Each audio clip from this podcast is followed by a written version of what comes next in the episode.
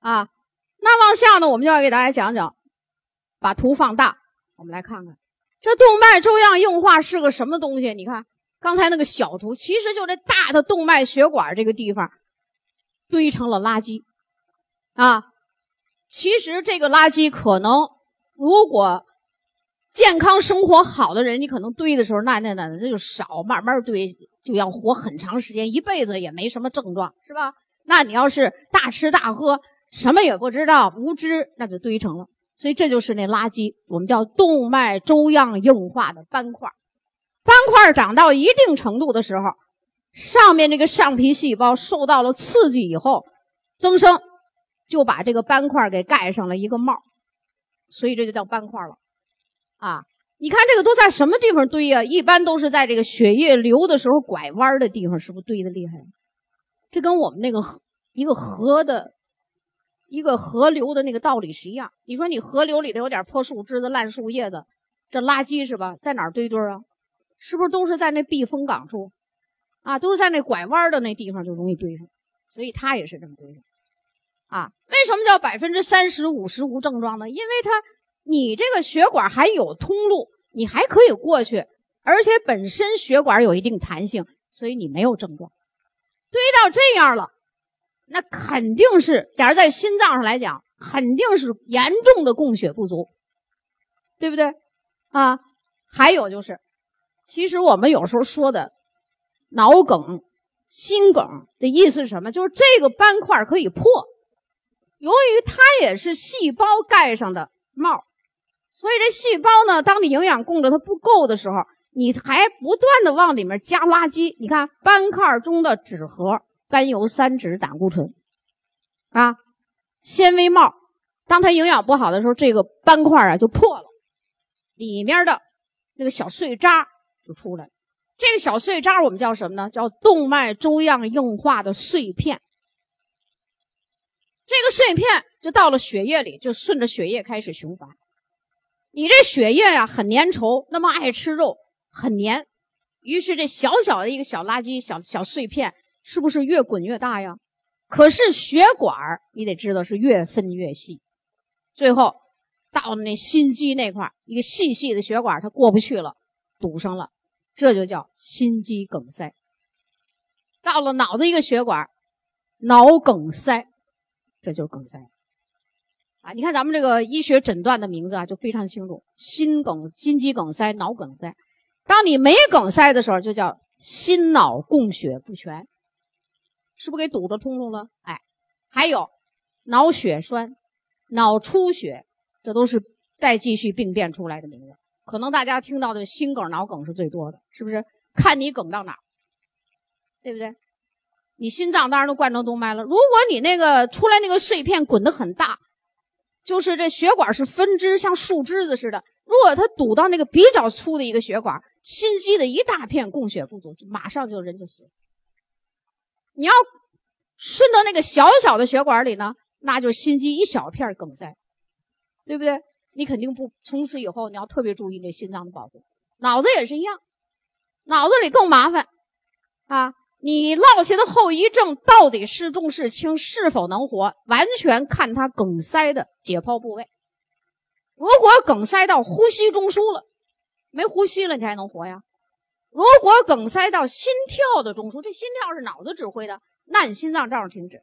如果你梗塞到运动中枢了，那你就落下来脑血栓那一走一一走一甩步的那个动作，是不是跟这个部位有关系？所以，同样一个心梗、脑梗、什么血栓，它最后的结局不一样。完，特别是这脑子，那有的一下不说话了，那就是这个血管正好是供给语言中枢的，你把这给堵死了，咱就失语不说话，对不对？所以病情就从这开始啊。所以今天我们讲课，第一，我们保证我们血管里别长出这种东西。有了中年以上的人有了怎么办？咱控制。那么这个病。通过十万人次的三次大调查，好发人群是男性，有好发人群是男人。在我们国家的调查中，四十五岁以上的中年男性，动脉血管里已经长出这种动脉粥样硬化斑块的这种人，叫百分之百，发病率百分之百，就是轻重不一样。你还是百分之十，还是二十三十，还是五十，轻重不一样。所以在座的各位先生，你们真的要好好的听。各位女士，听完了赶紧回去跟你的丈夫说去。这个病就是男人好发，女人到什么时候就高发这个病呢？一般是更年期、绝经期的时候，绝经以后，女人的发病率就高了。为什么？因为女人身体一生中她的贡献很大，月经、怀孕、哺乳是吧？她身体虚弱，她不有病就有，就不要有病就重。另外，绝经以后，雌激素严重的、迅速的减少。雌激素有降胆固醇的作用，就雌激素的本事就是降胆固醇，所以育龄妇女就不应该得这病。你要是得这病，肯定是说明你的饮食有严重的问题，你就特别爱吃，成天就猪肉炖粉条子，猪肉炖粉条子，那你吃吧，我告诉你，越吃越少。你知道我们北方人，特别我们东北人。都很聪明，也挺爱美，性格也很豪爽。真的，我很喜欢我们那东北人的这个爽爽的这个性格。可是，真的，我们那大脑不是太聪明啊？为什么我刚才说猪肉炖粉条子？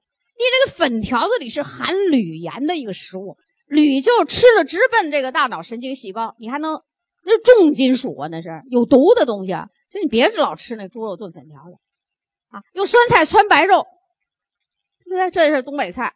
好吃吗？好吃，少你少吃点行，是吧？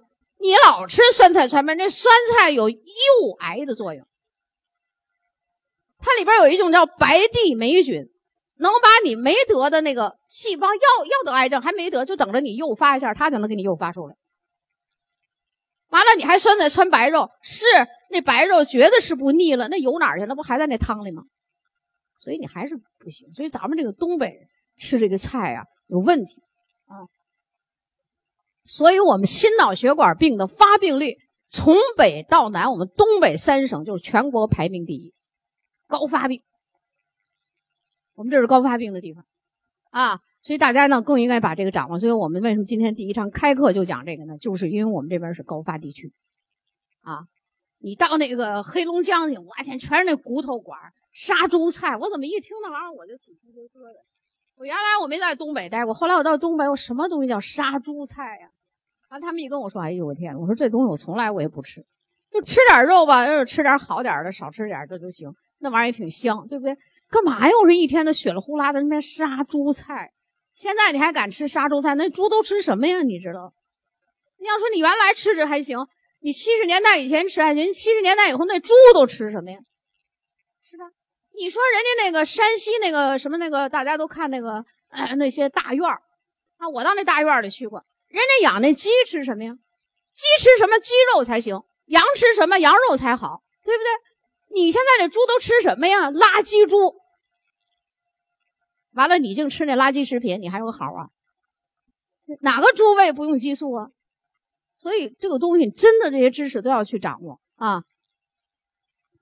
那么得了这个病。就叫沉重的经济负担和心理负担。现在就是我们这个中国人的家庭里，只要有一个这样的病人，这个家就得拖累住，发病率高，反复发作，春天发了，秋天没准还得。所以现在这中国人有一些，我一到这秋天天一冷，我就开始用那个活血药、溶栓的药，就开始清理血管。你哪儿出来了呢？你清理了半天，那垃圾出来了吗？那血管是密闭的，对吧？你那个溶栓药就冲啊冲，把那大斑块啊变成了好多小块。刚才我说了，这小块是不是才梗塞呀？你大块在那儿待着没事还没事冲冲冲出一堆小小渣渣来，是吧？那小渣渣的堵，最后闹一个陈旧性多发性梗塞。有的人说：“我这都什么时候得？你说你什么时候得的？他出不来，所以此病无法治，没药治，全靠预防。”不瞒大家说，我自己的母亲也是得这病，去世的，九年，最后的这个几年就是在床上大小便失禁，最后他梗塞到哪儿了呢？就是梗到了吞咽中枢，什么东西也咽不下去，什么也吃不下去。他还心脏没事，就是脑。那我妈妈这人太好强，其实她就是压力大，自己就就就就整天太好强了，闹成这个事儿，老是不放松自己。他，自己最后都说了，就说我，我这大闺女啊，每次来看我就给我拿一堆那特好的药，你说我吃完了它也没用啊。我心的话，那就没用，那就是安慰剂。那就没有用啊！他说：“你说我这病也治不好，整天捣鼓这件事。”后来自己明白了，看来我这病是没法治了。他越得病，心情越不好，那里边的垃圾堆的就越多。他后来什么也吃不下去，吞咽中枢都都都喝水就呛，什么也顺不下去了。那你人没有能量了，这白白就那么耗吗？那我妈那心脏还真好，那医生下了多少次的病危通知，他们都说错了话。那心脏还在那咚咚的跳，就是脑脑子这儿有问题啊！那那我是医生，我还不知道吗？我的同事有几个都是那心脑血管病的专家级医生，一到门诊就小牌一竖，专家挂号专家。他自己的母亲得这病，折腾他十七年。挂牌是专家，回家就保姆，他还不太善于做家务。你要到他们家，你去看去，那你也不知道走到哪了都。原来在上海来着，后来上海呢，他弟弟说的不行，咱俩得付出分分担。你不退休了吗？你现在你把妈领走吧，这前面我都我看着，后边姐你看着，可把他给累坏了。那他自己是专家医生，难道他自己不能治？真的这病没法治。刚才你说溶栓溶呗。溶来溶去都变成小碎砖了，多发性梗塞，反正就在那密闭的管道里跑来跑去，对吧？逐次加重，发一次病加重一次，致残率相当的高，最后导致生活不能自理。我不跟你说吗？这样的医院，哎呦喂，那病房里全是那尿尿味，骚了吧唧的尿味儿，挂的到处都是那尿布、尿介、尿块、小被窝、小褥子，你。都不如那小孩，人小孩那都还挺好看。这这这这，哎呦喂，那有的那病人吧，这都就就自己是有的那说，哎呀，我都不想活了，我也不想给儿女添麻烦了，我多吃点药，我死了算了。真有这样的，就这去够那药去了，在那小床头柜那儿，结果就这小床头柜够是够着了，他开不开，想死了好几回，自己说我就够不着，我要够着我，你们就不给你们儿女添麻烦了，让儿女的负担的太重了。行，过去还行。咱家有五个孩子，四个孩子，甚至还有七个孩子的，这都有吧？咱轮班看，一个月不用请假，加上儿媳妇，加上女婿，能轮过来。可是现在在座的各位，你四十五岁、五十岁，你都独生子女，如果你不好好的保保护自己，将来你说说，这八零后、这九零后，他们在结了婚了，一个人负担四个老人。他他他怎么办呢？对不对？你不想想这事儿吗？是不是？你像我妈有病了，我们就请假，轮班看呗。那我就没怎么请假，我离着远，我请不了，我多给钱得，对不对？那你说怎么办呀？人家就轮班哎，那你说现在咱就一个子女，就这么俩人，咱四个老人里，咱不用多，就一个人有病了，你说怎么办？所以大家这些知识真的是对大家很重要啊！耗钱耗资没法治。再说我们的卫生部，我们的卫生部部在这个预防的这个司里头有慢病预防和疾病预防。比如说 SARS、H1N1 病毒，这叫疾病预防，没钱，为啥呀？我们公民享受的公共卫生的这个资源费用，全世界我们排倒数第五名。说那公共汽车消毒了，你觉得它消了吗？你都是问号，也许消了，也许没消，对不对？为什么公共资源不行？可是我们的钱都放哪儿去了呢？大量的资源，我们纳税人的钱，医保的费用全去对付这些没法治的病。你说是不是这样？就算这医保，国家给你拿多少钱，你自己又拿多少钱？你要不得病，你永远你也不知道。那套政策，咱谁也弄不明白。最近我们家沈阳一个人就是亲戚了，我去看他，现在他就梗的那个脑干处，就就中枢中枢的那些地方，吞咽中枢，对不对？救活了才明白，除了拿国家给你拿了医保钱，你自己交三万。我说你三万，你要是好好预防，你你你就买纽崔莱吃，你得吃多少啊？人还挺怪，得了这么重的病了，什么也吃不下去了。我说你必须要吃纽崔莱。我一着急，你也别在沈阳买了，我从北京买完了，给他快递来的。哎，这人挺怪，他就觉得这是救命稻草，什么也吃不下去，就纽崔莱能吃下去。就现在吃的挺好的，一顿吃十二个饺子，咽下去了，人也比原来胖了。原来就摇摇欲坠，就等着最后画句号了，对不对？他特别怪，什么也是，一到这个陪护伺候他的人，儿女们一来了，或者是请的那小时工来了，第一件事就是说话也不是很清楚，但是还行，拿那安利，赶紧给我吃安利。就这么说，他把我就我就逗他，我说你干嘛呀你？我说你想把我们安利公司给吃进去啊？逗他自己乐。他说我就说不好那纽崔莱，反正我知道这是安利的，对不对？那现在呢还能活着，是不是要延长寿命？那咱就要不然就死，死就死。原来当过副厂长，那你可能没准就你那收入都没有了，而且你自己，大家谁愿意死？不，人活着是自己的本能啊，啊，求生是本能啊，是吧？这来一小黑影。这个不是病人，这都是那家属，都给累的，这是弯腰驼背、耷拉着脑袋，没精神。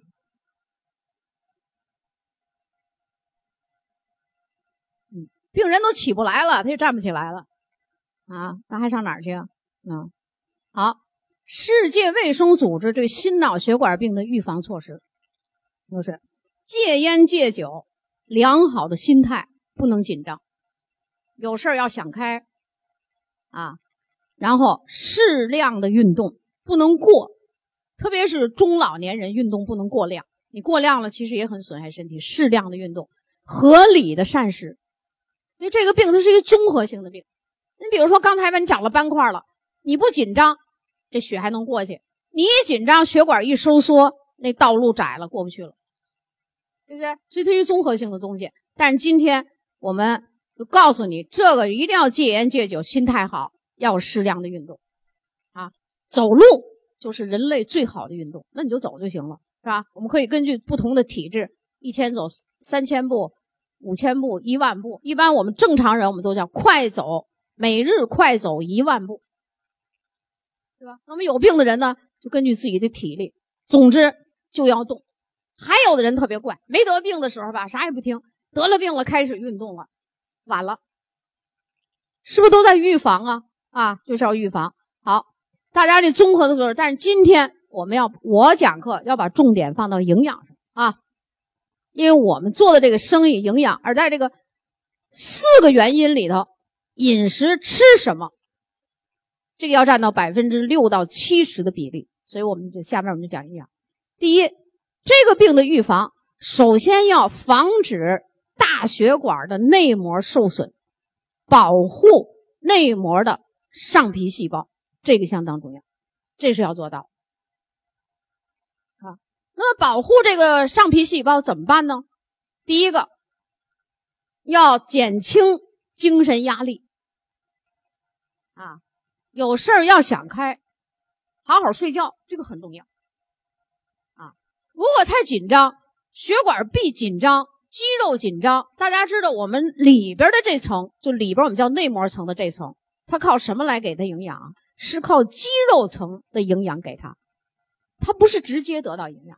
上皮细胞都没有血管，它要靠肌肉层给它营养，所以不能紧张。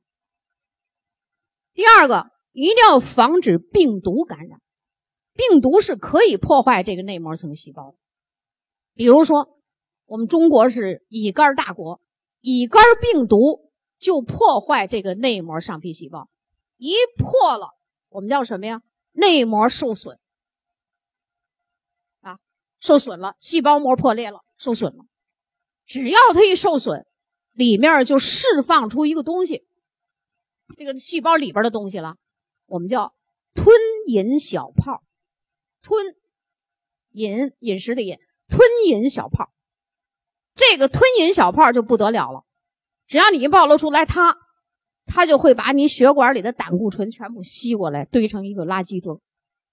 这个吞饮小泡，这不得了，这不能损坏。病毒，感冒导致感冒的病毒有三百多种，就目前的科学研究告诉你三百多种。那到底哪个病毒能能能让破坏这内膜啊？你像著名的有一些什么埃博拉病毒、EB 病毒，这个都很厉害。所以你感了冒，你一定要在三天之内把这个感冒的症状控制住，因为三天以后病毒大量复制，你就被病毒围绕了。那感冒了怎么办呀？病毒感染了，病毒最怕的不是吃药，吃药抗不了病毒。就是要靠我们的免疫力啊，所以抗病毒的办法就是大量的 VC，适量的蛋白粉，这你听懂了啊？蛋白粉要吃，不能量太大，太大了就上火了。适量的蛋白粉要大量的 VC，大蒜片、松果菊，这个很重要，要把这个病毒抗住。多喝水，解毒，充足的睡眠，避免我们体内蛋白质的消耗。把这个蛋白质变成免疫物质，什么物质？抗病毒。我们加这个量，最终的目的就是让干扰素生出来，让我们人体的细胞、免疫细胞的干扰素生出来，抗病抗病毒。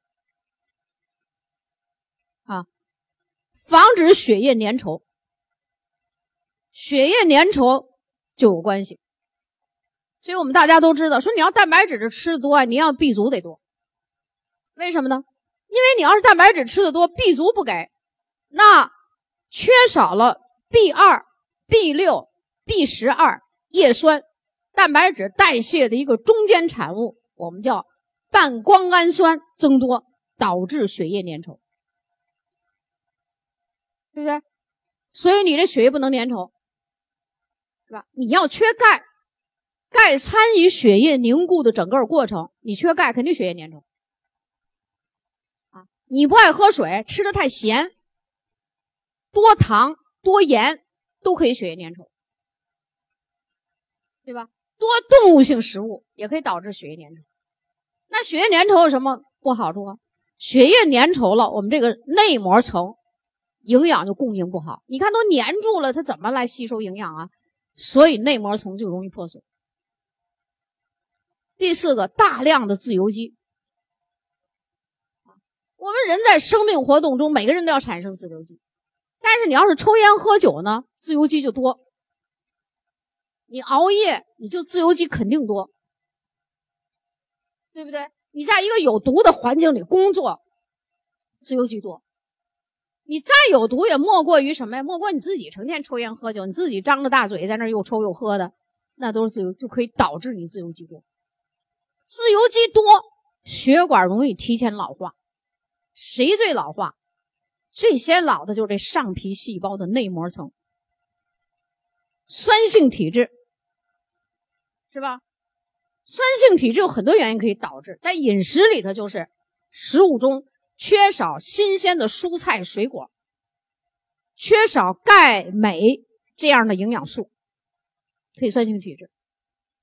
熬夜可以酸性体质啊。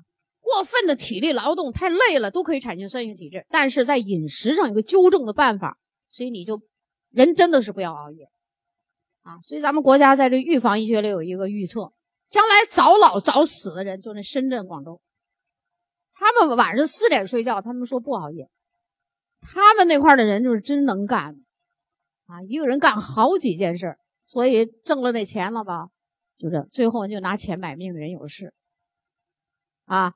酸性体质，我们最好的一个中和方法就是饮食恰当，我们钙镁片要把它吃好，我们来保护这个内膜层。这个内膜的细胞，我不跟你说了吗？就它就是身形微小，威力巨大。下面我们来看它的威力，有它的作用。内膜层的细胞如果受损，对人体会产生下列的影响。第一种影响。内膜受损，刚才我们讲了，它就会使那个吞饮小泡，它是细胞里边的一个结构，但是它暴露出来了，它就像产生了一种吸的力量似的，就会把那个血管里的垃圾都堆到这儿啊，所以垃圾堆住了，就导致血管壁狭窄，并且硬化，导致血压升高，对吧？导致血压升高。第二个走向就是关于一氧化氮的问题。